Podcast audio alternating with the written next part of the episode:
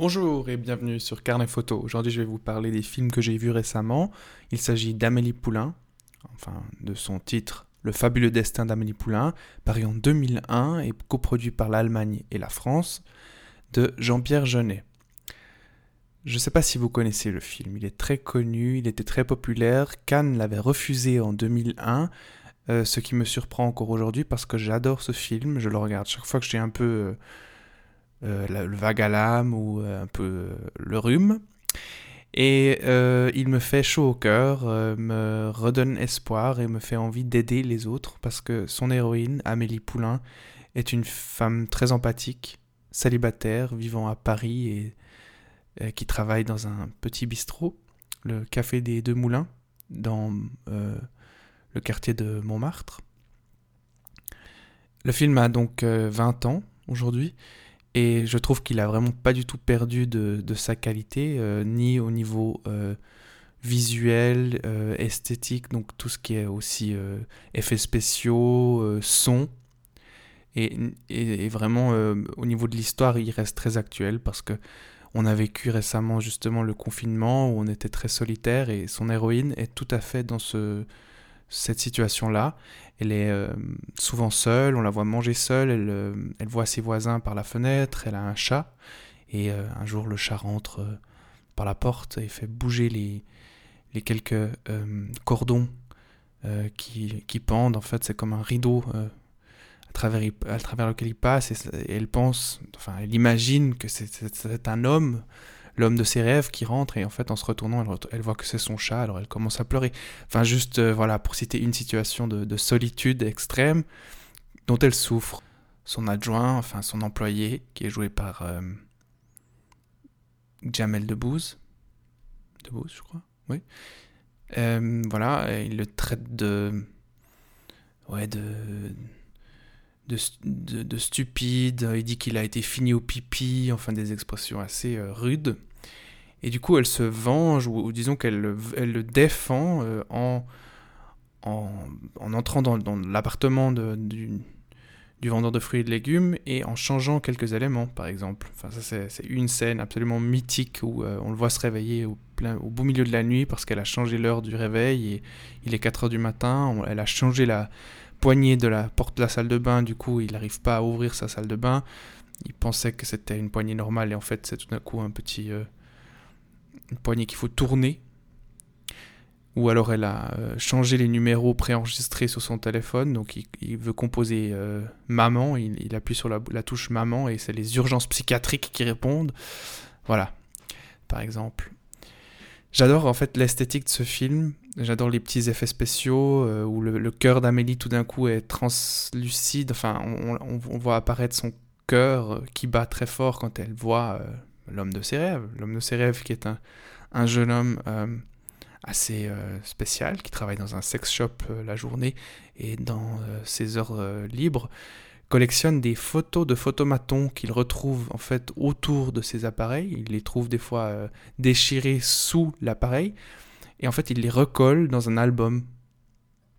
Et Amélie le retrouve, enfin retrouve un de ces deux albums qui perd en partant en moto euh, et elle, elle veut le rencontrer pour lui rendre cet album. Alors elle commence euh, tout un stratagème, de nouveau, elle, élabore un plan pour ne pas être, euh, pour ne pas devoir lui parler, mais pour, voilà, pour lui, lui, rendre son album photo. Parce qu'elle est timide, elle est timide, elle n'ose pas affronter ben, cet homme, enfin disons affronter, elle n'a pas le courage de l'aborder, d'essayer de, d'entamer une relation, ou en tout cas une rencontre. Et donc le film raconte ce, côté-là, le côté euh, relationnel difficile d'Amélie, qui commence déjà par son père qui euh, est très froid et, distant, et sa mère qui est morte après la chute d'une euh, touriste québécoise qui s'est suicidée devant la Notre-Dame de Paris, donc la cathédrale, et qui a percuté sa mère. Histoire tragique qui est très très vite expliquée au début du film. Voilà, le film aussi a un, générique de début qui est mythique à mon avis, où il y a des images qui rappellent l'enfance, où on voit Amélie manger des framboises sur ses doigts, où on la voit euh, apprendre euh, la différence entre les poules couvent euh, souvent au couvent, les poules souvent couvent, enfin, des, des, des, homonymes qui ne sont pas euh, prononcés de la même manière. Bref, sa mère était institutrice. Et on, la voit euh, devenir donc adulte et ensuite partir pour Paris et, euh, faire toutes sortes de, de, rencontres à la recherche d'un d'un certain Dominique Bretodeau dont elle a retrouvé la boîte à souvenirs dans son appartement voilà, euh, de nouveau, par un hasard euh, du destin, en fait, elle regardait les nouvelles et euh, à l'annonce de la mort de Lady Diana, elle laisse tomber le, le, bouchon de son parfum qui roule, roule, roule et fait tomber une catelle dans sa salle de bain derrière laquelle se cachait cette boîte à souvenirs, donc d'un ancien locataire. Dominique Bretodeau, elle, elle, va le chercher à Paris. et jusqu'à qu'elle le trouve, elle, tombe sur plusieurs autres personnes qui ne sont pas la personne qu'elle cherche. Voilà. Enfin, c'est un film plein de poésie, euh, euh, voilà, plein d'espoir, qui donne, euh, qui donne envie d'aller à Paris. Bien sûr, c'est un Paris un petit peu édulcoré, trop propre, trop sympa, je, le consens. Mais voilà, on est, on est au cinéma, hein, donc on se fait plaisir. Alors, si vous n'avez pas encore vu Amélie Poulain, c'est le moment ou jamais. Et si vous l'avez déjà vu, pourquoi pas ne le regarder encore une fois. Disons que, par les temps qui courent, ça fait toujours bien de regarder des films un peu sympas.